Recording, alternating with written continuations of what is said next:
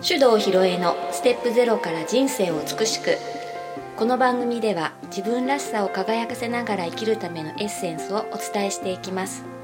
日々の暮らしの中にちょっとした気づきのスパイスをお届けします。こんにちは大阪香織です。それでは今日もネイチャー理論マスターコーチの指導ひろえさんにお話をお聞きしていきます。はい。ひろえちこんにちは。こんにちは。お互いあまり体調が良くなくて。はい。ぐったりしてちょっと回復したとです。ね。まあなんでこんな中シンクロしちゃうのかね本当になんでですかね。おかしいですね。はい。まあちょっとしょっちゅう喋ってるからってことにしときましょうか。まあ私からだったけどね。映った？よくわかんな？い映したね。うん、まあちょっと急に寒くなったりしてね、うん。まあここ1日2日雪も降ったりなんかしたんで皆さんもね、急なあの気温が下がったりとか天候の変化にお気をつけくださいね。まあさてさてそんな今日はですねえっ、と月末最終週ということなんで、うん。ドラッカーの話をしましょうか、はい。ということなんですけどあのわりかしこのドラッカーの話する時ね、うん。えっ、とドラッカーのなんか名言とかこういうなんかコアコンセプト1個取り上げてねちょっと事実に即してまあこんなことあるよねっていう感じのお話が多いんですけど、うん。今日はちょっと切り口を変えてですねあのドラッカーがまあいろいろねあのたくさん本書いてますけども、その本を書いた、えっと時代背景と今の時代っていうのをちょっとこう比較してみながらあの大事な話があるなと思ったんでちょっとね今朝急に思いついたんでね、うん。その話をしようと思うんですよ。はい。でねあの今の時代って 平和？ねね平和ですって言い切れるだろうかね。そうこう詰まる感じねうん。私もね、でねあのーなんか平和の反対概念は戦争っていう風に捉えるんだったら今は平和って言えるかもしれない。うん。あのー今私たちが住んでる日本においては戦争が起きてないからね、だけど平和とも言い切れないなって、日本人平和ボケしてるよねとかって言うけどこれねあのー私一種の戦争状態に近いんじゃないかと思います。うんうんだってあのものすごく例えば不不公平感とか、分断されてる感とか、対立構造とかがすごく目につくよね。うん。うん、あとなんかこう目を疑うようなニュースとか。うん。つい先日もね、うん。中学生同士で包丁で刺して殺しちゃったっていう事件があってねえ？ってこれ日本だよね？みたいな。ねなってきててうーんまあなんかそういう事件っていうのはねあのどこでもいつでも起こりうるもんでねあのまあそんなに考えなくてもいいっていう人もいるかもしれないけどでもやっぱり相対的に捉えた時に平和な世の中ですねって言えなくなってきてるんじゃないかなって思ったわけですよ。それでまああの私たちがあの学校で習った歴史として捉えているあの大きな戦争といいますと第一次世界大戦と第二次世界大戦というふうにうん一般的には言われてるんだけど、あのまあなんて言うんでしょうスピリチュアル系な人とかね、えー陰謀論者の皆さんとかはこのあの作り上げられたパンデミック状態のことを第三次世界大戦だというふうに言ってる人もいるそうで。うんあなるほどなって思ったの。うんでこれはあのもちろんねあの武器使うとすごい損失が出るよね。特に今すぐあのリアルな戦争に行ったら核兵器使わざるを得なくなってこれものすごいコストかかるわけですよ。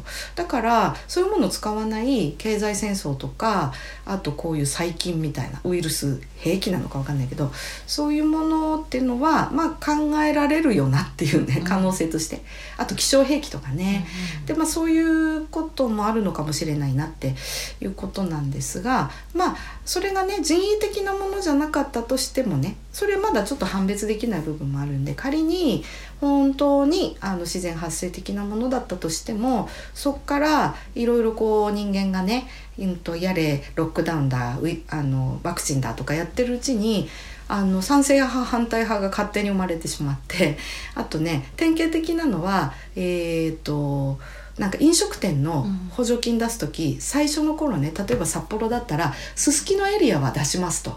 それ以外は出しませんって言った時にこのすすきのとすすきのじゃない部分の線引きってね極めて曖昧でものすごいなんか道路一本渡っただけであいつらたくさんもらってずるいみたいな、うんうんうんうんこれ戦争と言わなくて何て言うんだろうねって話でね。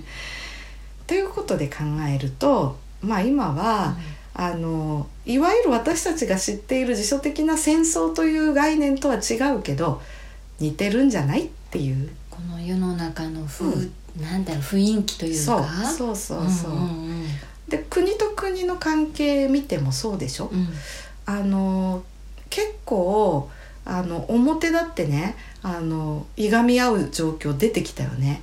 いつぞやの、えー、とオーストラリアとフランスの潜水艦開発プロジェクト問題とか、あとあのワクチンの融通に関してとか。いろんなことでえちょっとそこまで表だって喧嘩すんの？みたいな。だって今ヨーロッパだったらポーランドが、隣のベラルーシだったっけ、うんうんうん。からこう移民の、うん。あれも移民兵器って言われてるぐらい、ね。うんロシアからの陰謀だとかね。いろんなこと言ってるでしょ？言ってる言ってる、うん、それでそういうことが起きると今度は国内で、えー、と移民絶対反対っていう極右勢力対人道主義者みたいなね。右左すごいバトルになるね。うん。うん。これやっぱ戦争だよ。第三次世界大戦と言った人うまいその通りだ。でねあのーじゃあそのどうするかって話を考えた時にそこでねドラッカーのことを思い出したんですよ、うん私ね。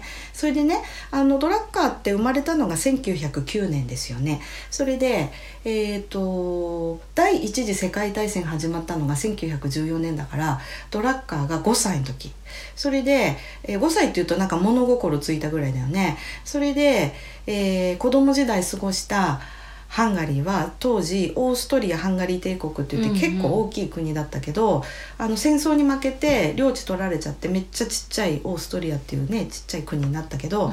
当時はまだ大帝国のあの状態でどんどんどんどんドンパチやっていくうちに男の人みんな戦争に取られていなくなって帰ってこないわけだ、うん。だってさ第一次世界大戦って私もあんまよく知らなかったけどそれこそあの古典ラジオっていうね、あのポッドキャストで第一次世界大戦すっごい長いね。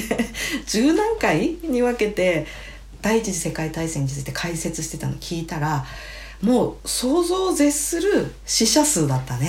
私フランス行った時に、うん。それの博物館っていうかあ行ったことあって、うんうんやっぱりその時のヘルメット、うんうんうん。銃弾の跡とか、うん人と人の戦いだから、うんうん。ものすごい人死んじゃって、お墓も見たけど、うんななえこんなに亡くなってんの？っていうぐらいびっくりする、うん、あの光景、そうなんだよね。うん。で今はさあの今っていうかまああの兵器の精度が上がってるとさ、例えばこう自動追尾ミサイルとかでうん。遠くから爆撃したりとかやるけど、当時はろくにさ方角すら分かんない。うん。で田舎から詰めてきた兵隊だからさ地理も分かんない。で人のこうつつ盾だよね。うんで何層にもさ人間のこう帯状に配置してそうそうそう。1列目死んだらはい2列目の人みたいなさそういう戦い方だから、なんかショック受けちゃったもんびっくりだよね、私だからこれさやっぱりさ私たちってさ歴史で習うと1914年、うんうん。第一次世界大戦始まってこことここでこういう戦いがあってあの結果こうなりましたって聞いてるからさ、うん。そうなんだって思うけど、うんうんそんだけ人死んでんのって。すごいいう話で。だそれを本当にあの私もだからねあのなんとなく何千万人死傷者が出てっていうのは見てたけど分かんなかったからそのドラマ的にその古典ラジオの、ね、話で聞いた時にいやーやっぱりこれ想像するのすら無理だなってうん。思ったんだよ。うん。だからそれをねあの10代というかまあ10代前後だよね。小学生から中学生ぐらいの年齢のあのピーター・ドラッカー少年が見てたっていうことはさどれだけこう心にねあの衝撃が走って悲しみとかさ、うんやっぱり多感な頃にねどういうふうに感じてたのかなって思うと、もうそれこそ本当に人生そこで決まっちゃうぐらいのなんかねインパクトだったろうなっていうふうには思ったんだよね。で結局そのドラッカーが生涯言い続けたことってね自由で機能する社会をいかに作るかっていうことが、まあ、大きなテーマとしてあって、でその上にねマネジメントというものがあってその、えー例えば企業っていうものが社会の中心になってきたんでそこをどうあの生き生きとして人が働ける場所にするかっていうために、まあ、マネジメントを実践するってことをやってったりだとかね、あと個人のレベルだとその自己実現だよね。自己実現をするために成果を上げる人になろうと。そのためにあの習慣的な5つの能力を身につけるといいんだよっていうね。ああいう経営者の条件みたいな本が出てきたわけだけど、なんかきっともっとねこう深いところでなんかこう言いようのない悲しみというかひ人類に対するねこうなんていうんだある意味絶望感だけどそれを希望に変えるためのこうパッションっていうかね、うん。それがこれだけの数のね、うん。名著を生み出したんじゃないかなっていうのは思ってるわけ。うん。うん、だからやっぱりすごい人間に対する愛情っていうかねそういうのを常に感じるんだけどまあだからこそやっぱり今もう一回ねそのドラッカーが見たその第一次第二次大戦の戦中の時期だったりもう戦争の最中とかの社会をねどういうふうに見てたかっていうのをちょっとこう考えていくと、うん。今ね私たちがこの混乱した状態の中でどういう生き方を選ぶといいかってことがなんか分かってくるんじゃないかなと、そういう感じがしたわけですよ。うん。うん、でねあのなんか私本当にそういう戦争のことなんてさなんかいやおじいちゃんおばあちゃんはなんか話したがらなかったからさあんまりリアルに知らないし本で読んだり映画見たりとかぐらいなんでね、まあ、戦争のこと自体をこう体験してない私たちが理解しようっつったってそれはねやっぱりあの実感して理解するっていうのは相当無理があると思うんだけどでも例えばドラッカーの著作なんかでそうそういう時代をどう生きるかっていうことについては学ぶことができそうだなと思うんだよね。で今のこのまあ状態でこれから多分ねさらに混乱した状態に 拍車がかかるんじゃないかと予測されるわけ。はいうん、そしたら、えー何が大事かって考えた時にねやっぱりね私ずっとそのことここのとこ考えててたどり着いた結論はね一人一人の意志の力だと思いました。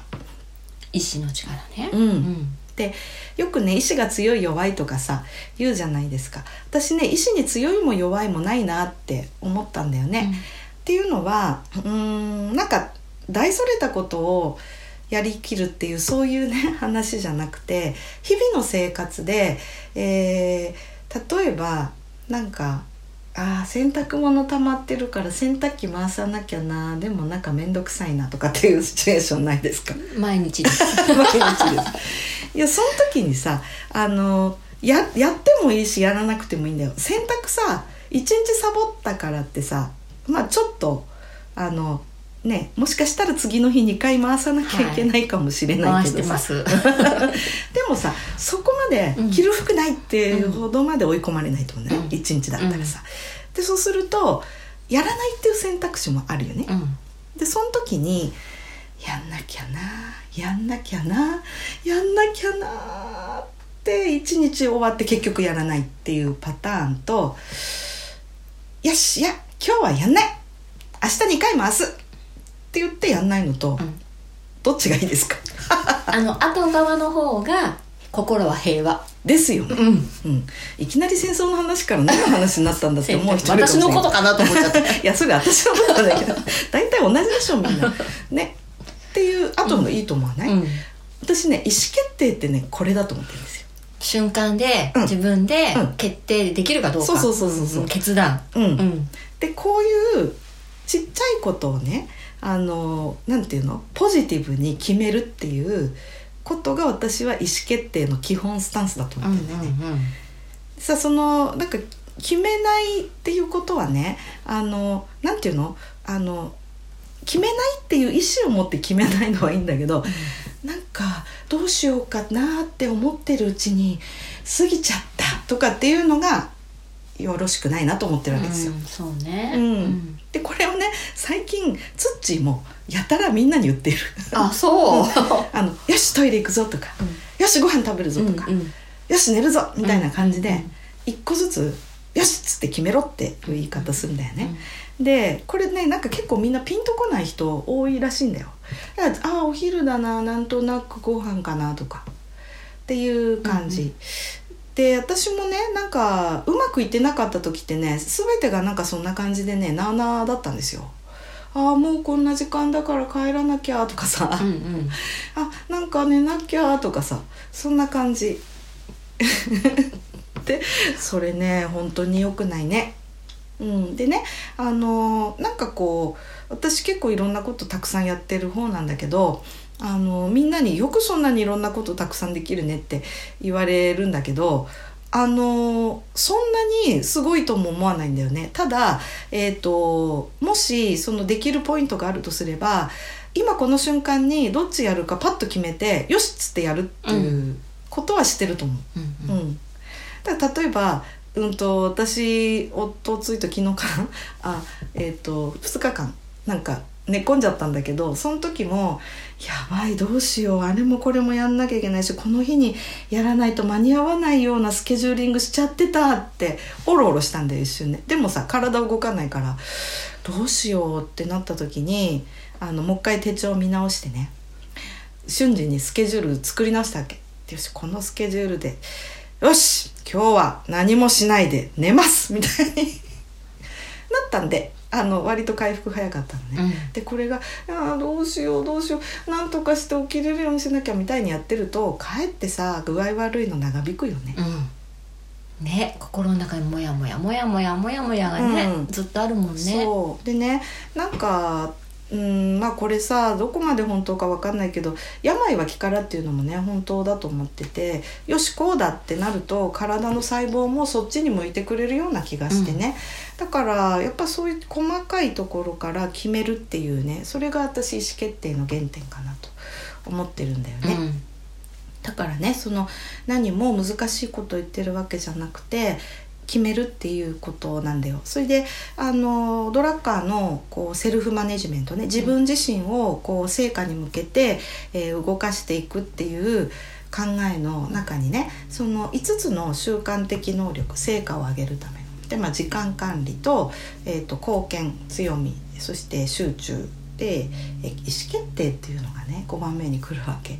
で意思決定は、まあ、いろんなレベルの意思決定があるんだけど一番単純なやつは今言ったやつだと思うんだよね。うんうん。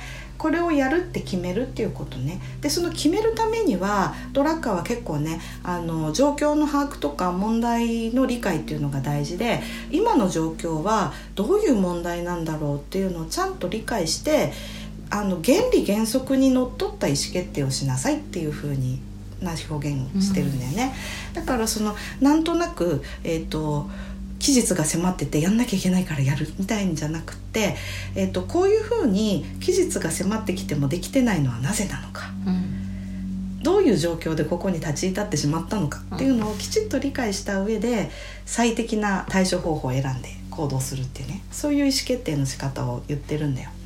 だから例えばそのさっきの洗濯機の問題でも同じで、うんうん、なんかまたやんなきゃやんなきゃで追い込まれてるな私ってなったらまあこれはとりあえず今回は明日やります。しかしながらこうならないために洗濯をする日を決めるっていうのはどうだ？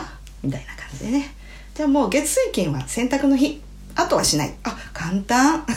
みたいな感じね、うん、でこれが根本的な対処方法だと思うんだけどだからある人はそういうふうに生活ルーティンを決めて余計なこと考えなくても自動的に動けるようにする部分を増やすとかいろんな方法でこうどうしようかなっていう時間をゼロにする、うん、するとですねめちゃくちゃ時間って生まれてくんだよね。で私もねなんか何事もうまくいってなかった時っていうのはどうしようどうしよう いちいち考え考えてる時間があったっていうことか。そう、うんうん、でももうさそれはなんでどうしようってなっちゃうのかっていうところやっぱ突き詰めて考えてあ私こういう要素揃ってないと迷っちゃうんだよなって。だったらもうこれは絶対こういうふうに作っといたらもうやるやらないの判断だけでいいやって。したらもうね、うん考えるのってなんか労力使うしもう正直面倒くさいでしょ、うん、だからあのなくしてったんだよね。で結果として結構いろんなことができるようになりました、うんやるって決めてさやってみてダメだったらさやめるっつってやめればいいでしょ、うん。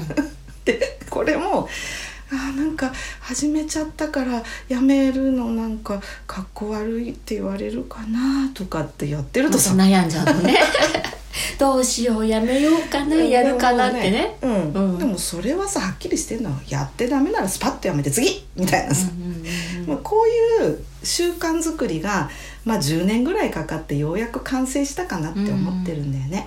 でねこういう意思決定を自分でするっていうことってねまあもちろん今のは自分の生活をすっごい自分で充実感持ってできるっていうためにやってるんだけどこう社会的な面でもすごく重要だなって思ったんですよ。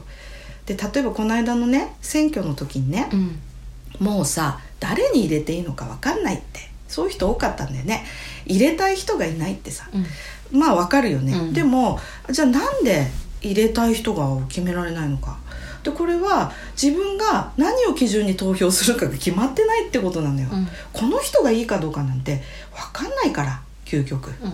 あ私は生年月日調べるけどね。そうだ私それしなかったわ。うん。まあこいつこういうタイプだなみたいな、まあ、ででも直接知ってるわけじゃないからなかなかね、うんそうだね。うん。まあそういうこともあるけどじゃあ何を基準に選ぶのかっていうのがはっきりしてればもうスパッと決められるわけですよ。うん。だからその例えばあのこの候補はあのあんまりよく知らないしなんか話聞いてもピンとこないけどでも自分が、えー今の政権を支持したいのかしたくないのかっていう軸で決めるんだったら、野党の候補に入れた方がメリットあるな。こんな感じでしょ、うん。であとみんなが結構見落としがちな、えー、と最高裁の判事の、えー、と信任投票がありますけどこれなんかもあのこ選挙広報で配られる判例とか見てもなんかよくわかんないなってなるよね。そしたら何軸で決めるのか私今回一択でした、うん。選択的夫婦別姓に対してのスタンス一択で決めました、そしたらねもうスパッとね×つける人決まってね。ああそうか。うん。でも迷わない。うんうん。もう時短ですよ。でこれねあの手抜いてる時短じゃないからね。自分のあの選択軸というか意思決定軸を常に明確に持っててもバシッて全部決めんですよ、でこういうことを繰り返していくと私ねドラッカーの言っているこのねなんと戦争の最中に書かれた本ですよ、うん。産業人の未来あ実はね私これ一番好きな本なんだよなドラッカーの本の中で。そしたら相当変わった人だねってよく言われるんだけど自由について書いてあるんですよ、でねこれ前もこのポッドキャストで紹介したかもしれないけど、私たちさこんな状況の中で今一番確保しなきゃいけないのって個人の自由。うん。絶対そうじゃない、うん。でねあのこれね改めて読んだら重たい言葉書いてありました。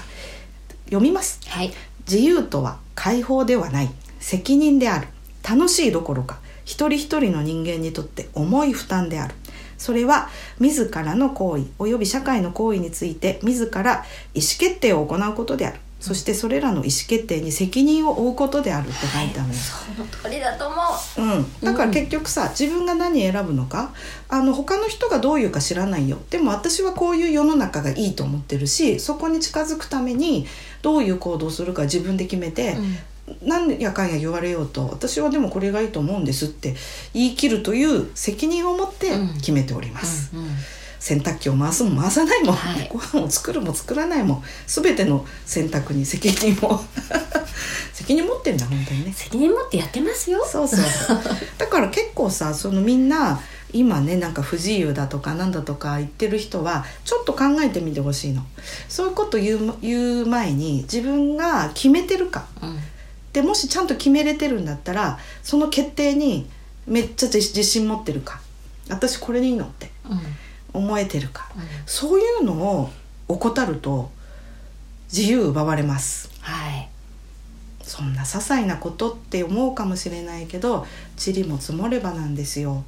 だから自分が今日この瞬間に何をするかを意思を持って決めるってことをみんなが放棄しだすと何が起きるかというとドラッカーが言った全体主義を招きますもうどうでもいいから誰か決めてってなったところに現れたのがナチスでありヒトラーですからね。ねえそうだうん。ね、あの時時は民衆がみんな絶望しちゃったわけよ、うん。もうこんな戦争嫌だと。こんな人が死ぬの耐えられないって。